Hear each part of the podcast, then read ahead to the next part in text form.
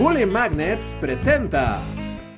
¿Alguna vez se han preguntado qué historia hay detrás de los colores? Vivimos rodeados de colores, espectros y tonalidades a los que nos gusta asignarles un sinnúmero de sentidos. Un mismo color no significa lo mismo en culturas diferentes, pero podemos acordar que las diferentes tonalidades de este mundo nos fascinan. Básicamente somos un montón de monos enamorados de los colores. ¡Rojo! ¡Auch! Sin duda, vivimos en una de las eras más coloridas de la historia, donde pareciera que cada posibilidad de color está al alcance de nuestras manos, desde el catálogo de pinturas hasta la magia del Photoshop. Pero no siempre ha sido así. La búsqueda del ser humano por capturar y utilizar los diferentes colores está llena de emociones, chismes, tragedias y aventuras. Detrás de cada color hay un proceso complejo que nos habla tanto de ciencia como de arte, como de historia e imaginación. Y hoy quiero contarles la historia de un color, de mi favorito. Pero antes, hay que aclarar brevemente qué son los colores. Nuestra experiencia con el color es vivencial, pues nuestros ojos son capaces de distinguir una gran variedad de colores directamente de la naturaleza. Se trata de un proceso físico en el que interviene la luz y sus múltiples frecuencias. Pongámonos científicos un momento, aunque no demasiado. La luz es una radiación electromagnética en la que pequeñas partículas llamadas fotones viajan en línea recta en diferentes frecuencias de onda. Algunas de estas frecuencias son perceptibles por el ojo humano. Es lo que conocemos como el espectro de luz visible. En 1664, Isaac Newton descubrió el espectro de luz cuando utilizó un prisma para fragmentar la luz blanca en sus frecuencias fundamentales, que precisamente son los colores que podemos percibir. Básicamente descubrí la portada del disco de Pink Floyd. El espectro visible es el mismo que el arco iris y determina todas las tonalidades que pueden ver nuestros ojos, desde el de menor frecuencia, el rojo, hasta el de mayor frecuencia, el violeta. Por supuesto que hay más colores en el espectro, pero nuestros ojos no pueden detectarlos, aunque hay algunos animales que sí pueden como las abejas que pueden ver la luz ultravioleta. Entonces, cuando vemos un objeto de cierto color, es porque al recibir la luz, ese objeto refleja ciertas frecuencias, lo que genera una paradoja interesante. La razón por la que una cierta cosa es roja es porque por su composición física y química absorbe todas las frecuencias excepto la de color rojo. El reflejo de esas ondas rojas llega a nuestros ojos y por ello lo percibimos de ese color. Por supuesto que es mucho más complicado, pero esta explicación nos servirá. Si quieren saber más al respecto de óptica y física, vayan a su canal científico favorito. Pero una cosa es que ciertos objetos naturales posean ciertos colores para apreciar, y otra muy distinta, que como humanos podamos incorporarlos a nuestra vida, utilizarlos a voluntad y aplicarlos como nos venga en gana. Pero los monos no nos vamos a quedar sin nuestros colores. La historia de la búsqueda del color puede englobarse en dos categorías. La primera, conseguir pigmentos para usarlos sobre otros objetos, como el caso de las pinturas. Y la segunda, obtener tinturas para teñir las telas de nuestros colores favoritos. Mono quiere sus colores, mapita. Mono quiere trapos de colores. Y es precisamente en esta segunda categoría donde destaca el color de esta historia y mi favorito personal, el morado. Morado, el color en la parte más baja del espectro, un color secundario mezcla del rojo y el azul. Durante siglos ha estado relacionado con el lujo, la realeza y la espiritualidad.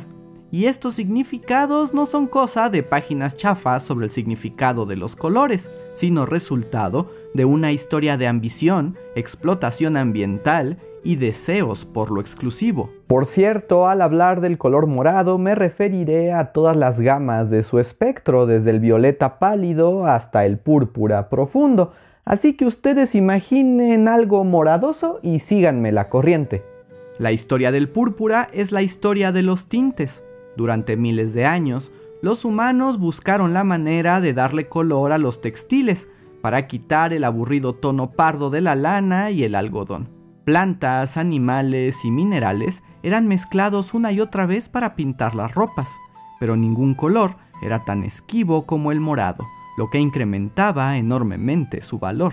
Aunque siempre han existido tonos morados en la naturaleza, como en las flores, no había manera de fijarlo a las telas. Eso hasta que llegaron los fenicios. Los fenicios fueron una de las grandes civilizaciones mediterráneas del mundo antiguo.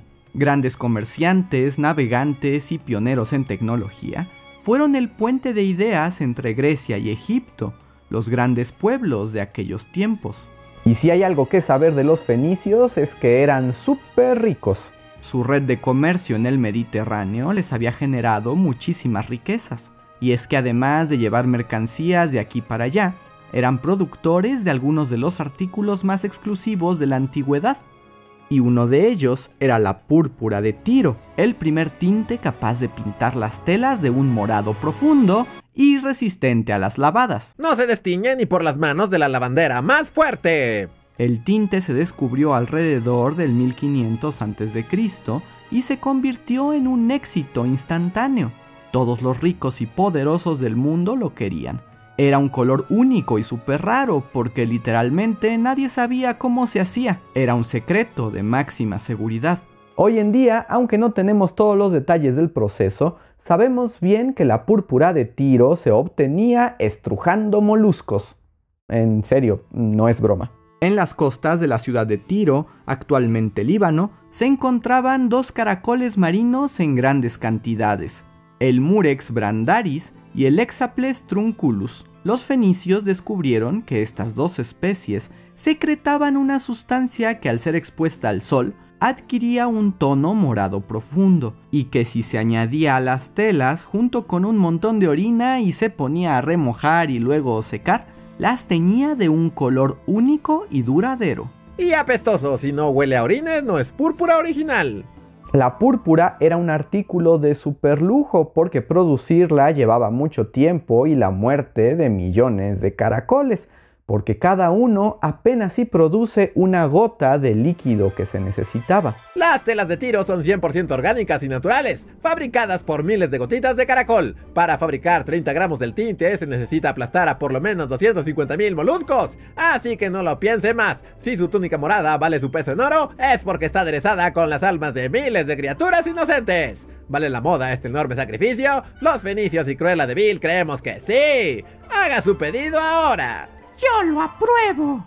Y por eso la producción del tinte ha sido considerada como un ecocidio, pues casi extingue a los caracoles de la zona. Por su rareza y exclusividad, la púrpura se convirtió en el color favorito de reyes y emperadores. Y cuando Julio César triunfó en la guerra civil contra Pompeyo y se convirtió en el hombre más poderoso de toda Roma, decidió vestir una túnica completamente púrpura, tradición que continuarían los emperadores romanos. Es así que el color púrpura se asoció a la riqueza y al poder.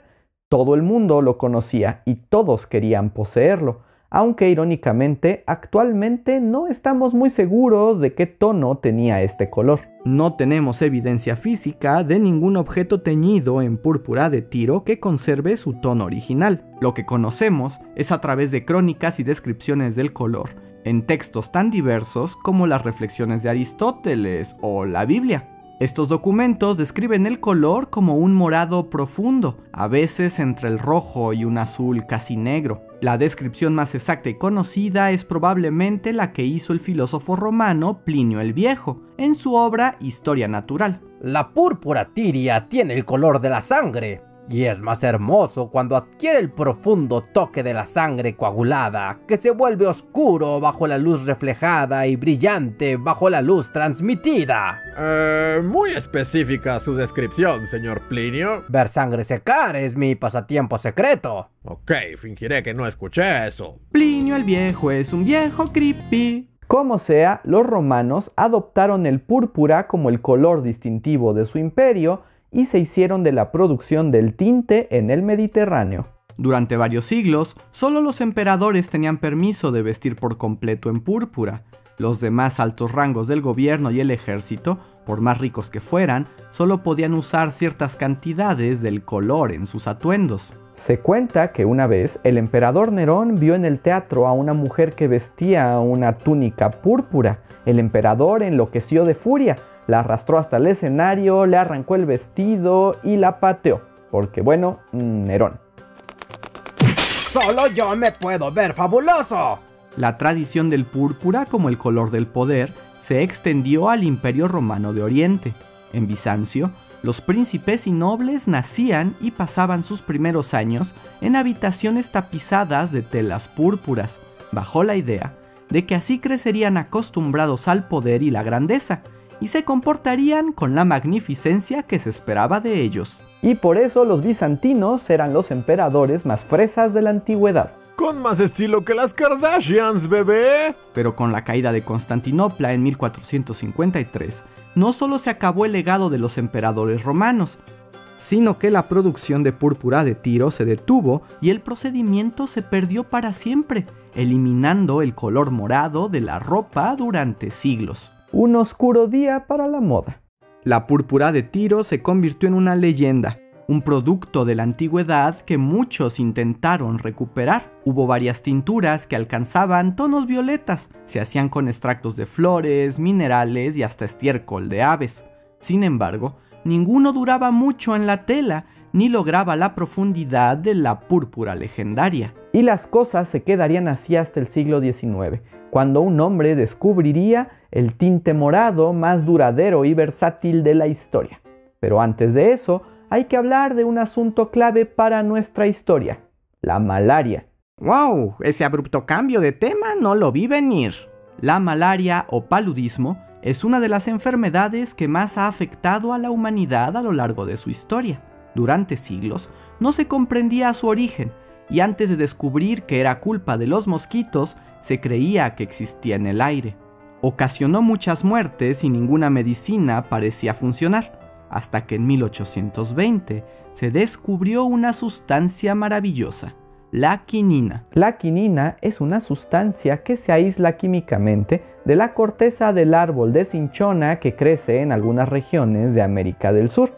Y sí sé que esto parece algo fuera de lugar, pero... Para los europeos que la necesitaban como medicina, la quinina era un producto muy necesario pero lo complicado de su producción y su importación lo convertía en un artículo extremadamente caro, por lo que se buscaron alternativas y la que parecía más viable era... La química moderna.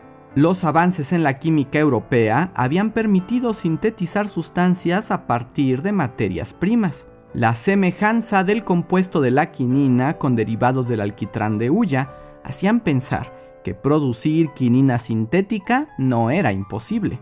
En Inglaterra, el brillante químico August Hoffman empezó la búsqueda por la quinina sintética, aunque él no es el personaje que nos interesa, sino su brillante estudiante al que le dejó todo el trabajo. William Henry Perkins era un joven talento de la química, que con la recomendación de Hoffman se integró al Real Colegio de Química con tan solo 15 años en 1856, Hoffman le encomendó la tarea de sintetizar la quinina. En un laboratorio improvisado en casa de sus padres, Perkin empezó sus investigaciones con el alquitrán de hulla y tenía apenas 18 años. Tras varios intentos, Perkin no logró sintetizar la quinina, pero como efecto secundario de sus experimentos, obtuvo una extraña sustancia, la alinina, una materia oscura y pesada de color púrpura. Para muchos aquello habría significado un fracaso, pero Perkin decidió estudiar más a fondo esta misteriosa sustancia. Después de hacer varias pruebas, descubrió que su alinina podía teñir la seda de un brillante color morado, que además de hermoso, era resistente al agua y la acción de la luz. En sus manos tenía la primera tintura de ese color que se había visto en siglos. ¡Santos derivados químicos! ¡Voy a ser tan rico como un fenicio! Esa es la actitud, amigo. Para disgusto de su maestro, Perkin dejó la academia y abrió una fábrica de tinturas en 1856. En un principio quiso llamar a su descubrimiento púrpura tiria, pero como le pareció muy melodramático, decidió nombrarlo malva, como la flor, porque sonaba más chic. Los victorianos enloquecieron por el nuevo tinte que invadió telas, vestidos y sombreros. Se convirtió en el último grito de la moda Incluso a esos años se les conoció como la década malva. El morado del tinte era único y se empezó a usar en todas partes. Hasta la reina Victoria decidió vestir en malva para la boda de su hija. Este color me hace sentir como de la realeza. Su Majestad, usted ya es de la realeza. Oh, pues qué conveniente. Perkins se hizo rico y sus avances químicos en la anilina pronto permitieron crear tintes sintéticos en todos los colores y tonalidades. Empresas que aún existen hoy, como Bayer, se hicieron grandes por invertir en la creación de tintes. La moda y la ciencia no volverían a ser las mismas. El color llegó a formar parte de la vida cotidiana, tiñendo textiles y otros productos como nunca antes. Pero como todas las modas, el malva fue efímero y reemplazado por otros colores. Oscar Wilde incluso escribió en 1891 que el color morado era para ancianas, y entre los cotilleos victorianos se le conoció como malva menopáusico. Ante tales críticas, la reina Victoria, ese mismo año, prohibió que arreglos florales de tonos púrpura se vieran en el palacio. Una cosa es estar vieja y otra que los colores te delaten. Y fue así que los colores se integraron a nuestras vestimentas de la vida cotidiana. Todo gracias al púrpura, el color que al día de hoy sigue siendo asociado con la riqueza, la realeza y el guasón. Dato extra. El morado no solo fue exclusivo de Europa y Medio Oriente. En Japón también fue considerado un color exclusivo de la corte y se extraía de caracoles de los puertos japoneses. Y en América, los mixtecos eran conocidos por sus textiles morados que extraían de los caracoles marinos, pero a diferencia de todos los demás, los mixtecos no mataban a los caracoles, sino que los ordeñaban y devolvían al mar. En la década de 1980, una compañía japonesa llamada Púrpura Imperial adquirió los derechos del gobierno para explotar los caracoles mexicanos y fabricar kimonos de ultralujo. La sobreexplotación de la empresa japonesa casi extingue a los caracoles mexicanos. Las comunidades mixtecas se organizaron y después de una larga lucha lograron que los japoneses se retiraran. Y al día de hoy, Solo los mixtecos tienen derecho a utilizar el tinte en sus productos tradicionales y por medio de sus métodos menos asesinos. Así que, hurra por los caracoles mixtecos. ¡Hurra por mí! Y esa fue la historia detrás del color morado. ¿Qué les pareció? ¿Les gustaría conocer la historia de otros colores? Pues que están esperando y díganme cuáles en los comentarios. Si aprendieron algo nuevo, no olviden darle like y suscribirse a este canal. Estamos a punto de llegar al medio millón de suscriptores. Y si quieren dar un paso más allá, no olviden que pueden apoyarnos en nuestra página de Patreon o volviéndose miembros de la comunidad y ganar algunas recompensas. Espero que la próxima vez que vean el color morado piensen en caracoles. Yo soy Andrés Salva y nos vemos para la próxima.